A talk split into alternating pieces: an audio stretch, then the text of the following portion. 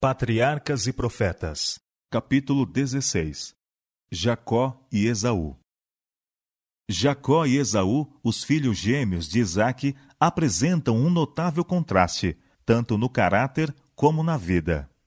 Esta semelhança foi predita pelo anjo de Deus antes de seu nascimento, quando, em resposta à aflita oração de Rebeca, ele declarou que dois filhos lhe seriam dados. Revelou-lhe a história futura dos mesmos de que cada um se tornaria a cabeça de uma poderosa nação, mas que um seria maior do que o outro, e que o mais moço teria preeminência. Esaú cresceu amando a satisfação própria e centralizando todo o seu interesse no presente. Não tolerando restrições, deleitava-se na liberdade selvagem da caça, e cedo escolher a vida de caçador. Contudo, era o favorito do pai. O pastor silencioso e amante da paz era atraído pela ousadia e vigor desse filho mais velho, que destemidamente percorria montanhas e desertos, voltando para casa com caça para seu pai e com narrativas sensacionais de sua vida aventurosa. Jacó, ponderado, diligente e cuidadoso, pensando sempre mais no futuro do que no presente, contentava-se com permanecer em casa, ocupado no cuidado dos rebanhos e no cultivo do solo. Sua paciente perseverança, economia e previsão eram apreciadas pela mãe. Suas afeições eram profundas e fortes, e suas atenções gentis e incansáveis contribuíam muito mais para a felicidade dela do que o fazia a amabilidade turbulenta e ocasional de Esaú. Para Rebeca, Jacó era o filho mais querido. As promessas feitas a Abraão e confirmadas a seu filho eram tidas por Isaac e Rebeca como o grande objetivo de seus desejos e esperanças. Com estas promessas, Esaú e Jacó estavam familiarizados. Foram ensinados a considerar a primogenitura como coisa de grande importância, pois que incluía não somente a herança das riquezas terrestres, mas a preeminência espiritual. Aquele que a recebia devia ser o sacerdote de sua família, e na linhagem de sua posteridade viria o redentor do mundo. De outro lado, havia obrigações que repousavam sobre o possuidor da primogenitura. Aquele que herdasse suas bênçãos devia dedicar a vida ao serviço de Deus. Como Abraão devia ser obediente aos mandos divinos, em seu casamento, nas relações familiares, na vida pública, devia consultar a vontade de Deus. Isaac fez saber a seus filhos esses privilégios e condições, e claramente declarou que Esaú, como o mais velho, era o que tinha direito à primogenitura. Esaú, porém, não tinha amor à devoção nem inclinação para uma vida religiosa.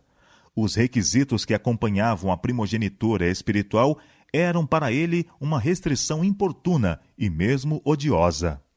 A lei de Deus, que era condição do concerto divino com Abraão, era considerada por Esaú como um jugo de escravidão. Propenso à satisfação própria, nada desejava tanto como a liberdade para fazer conforme lhe agradasse. Para ele, poderio e riquezas, festas e orgias eram felicidade. Ele se gloriava na liberdade sem restrições de sua vida selvagem e errante. Rebeca lembrava-se das palavras do anjo e lia com mais clara penetração do que o fazia seu marido o caráter de seus filhos. Estava convicta de que a herança da promessa divina destinava-se a Jacó. Ela repetia a Isaque as palavras do anjo, mas as afeições do pai centralizava-se no filho mais velho, e ele era inabalável em seu propósito. Jacó soubera por sua mãe da indicação divina de que a primogenitura lhe recairia, e encheu-se de um indescritível desejo de obter os privilégios que a mesma conferia. Não era a posse da riqueza de seu pai o que ele desejava ansiosamente. A primogenitura espiritual era o objeto de seu anelo. Ter comunhão com Deus, como fizera o justo Abraão, oferecer o sacrifício expiatório por sua família, ser o progenitor do povo escolhido e do Messias prometido e herdar a posse imortal que estava compreendida nas bênçãos do concerto, eis aí os privilégios e honras que acendiam seus mais ardentes desejos. Seu espírito estava sempre a penetrar o futuro e procurava aprender suas bênçãos invisíveis. Com um anelo secreto, escutava tudo o que seu pai dizia com relação à primogenitura espiritual. Entesourava cuidadosamente o que aprendera de sua mãe. Dia e noite o assunto lhe ocupava os pensamentos, até que se tornou o interesse absorvente de sua vida. Mas, conquanto Jacó assim estimasse as bênçãos eternas mais do que as temporais, não tinha um conhecimento experimental do Deus a quem ele venerava. Seu coração não se havia renovado pela graça divina. Acreditava que a promessa relativa a si não se poderia cumprir enquanto Esaú retivesse os direitos de primogênito, e procurava constantemente descobrir um meio pelo qual pudesse conseguir a bênção que em tão pouca conta era tida por seu irmão, mas que era para ele tão preciosa. Quando Esaú, um dia, voltando da caça, desfalecido e cansado, pediu o alimento que Jacó estava preparando, este, para quem um pensamento era sempre preeminente, aproveitou-se da situação e ofereceu-se para matar a fome de seu irmão pelo preço da primogenitura. Eis que estou a ponto de morrer, exclamou o caçador descuidado e condescendente consigo mesmo. E para que me servirá logo a primogenitura? E por um prato de guisado vermelho desfez-se de sua primogenitura e confirmou a transação por meio de um juramento. Um pouco de tempo, quando muito, ter-lhe-ia assegurado o alimento nas tendas de seu pai, mas para satisfazer o desejo do momento, indiferentemente fez permuta da gloriosa herança que o próprio Deus prometera a seus pais. Todo o seu interesse estava no presente, estava pronto para sacrificar as coisas celestes pelas terrestres, para trocar um bem futuro por uma satisfação momentânea. Assim, desprezou Esaú a sua primogenitura. Dispondo dela, experimentou uma sensação de alívio. Agora seu caminho estava desimpedido, podia fazer como quisesse. Por este prazer desenfreado, erroneamente chamado liberdade, quantos ainda estão a vender o seu direito de primogenitura a uma herança pura e incontaminada, eterna, nos céus? Sempre sujeito às meras aparências e atrações terrenas, Esaú tomou duas mulheres das filhas de Et, eram adoradoras de deuses falsos, e sua idolatria acarretava uma dor amargurada para Isaac e Rebeca. Esaú tinha violado uma das condições do concerto, que proibia o casamento misto entre o povo escolhido e os gentios. Isaac, todavia, ainda estava inabalável em sua intenção de conferir-lhe a primogenitura. O raciocínio de Rebeca, o desejo veemente de Jacó pela bênção e a indiferença de Esaú pelas obrigações da mesma bênção não tiveram o efeito de modificar o intuito do pai. Passaram-se anos até que Isaac, velho e cego, e esperando logo morrer, resolveu não mais demorar a concessão da bênção a seu filho mais velho.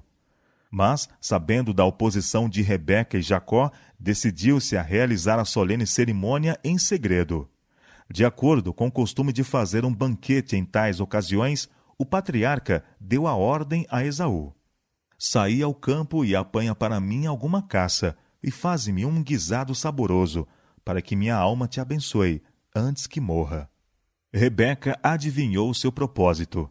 Ela estava certa de que isto era contrário ao que Deus revelara como sua vontade. Isaac estava no perigo de incorrer no desagrado divino e de privar seu filho mais moço da posição para a qual Deus o chamara. Em vão ela tentou argumentar com Isaac e decidiu recorrer ao estratagema.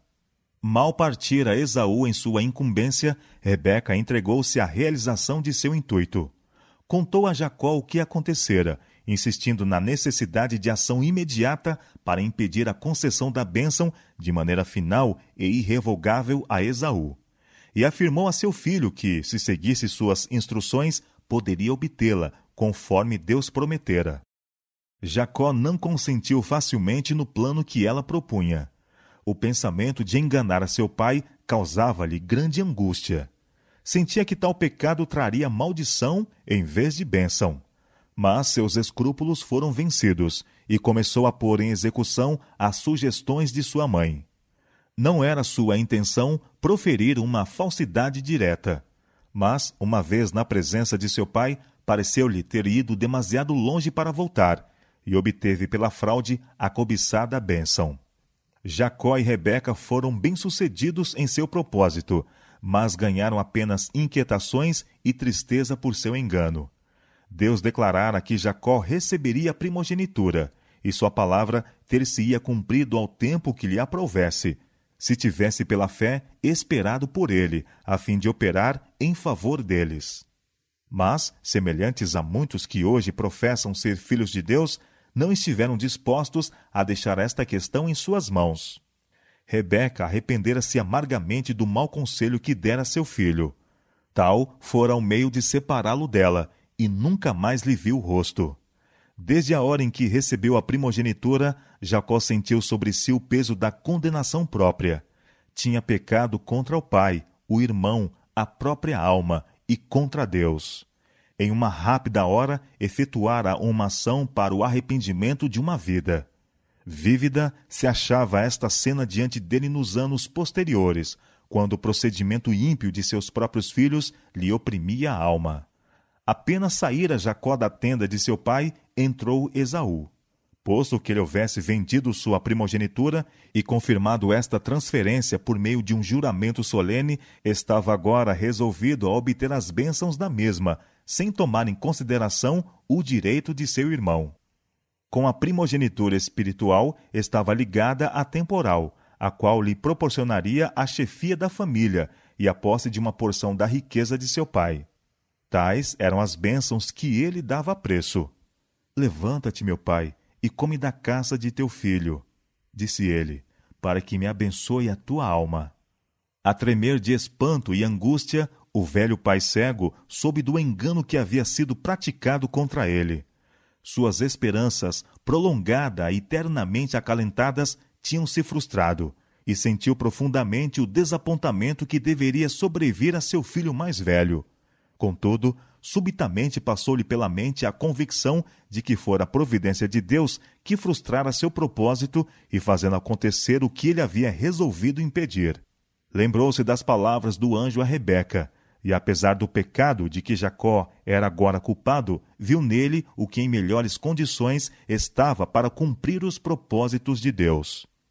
Enquanto as palavras de bênçãos estavam em seus lábios, havia ele sentido sobre si o espírito de inspiração, e agora, conhecendo todas as circunstâncias, ratificou a bênção involuntariamente pronunciada sobre Jacó.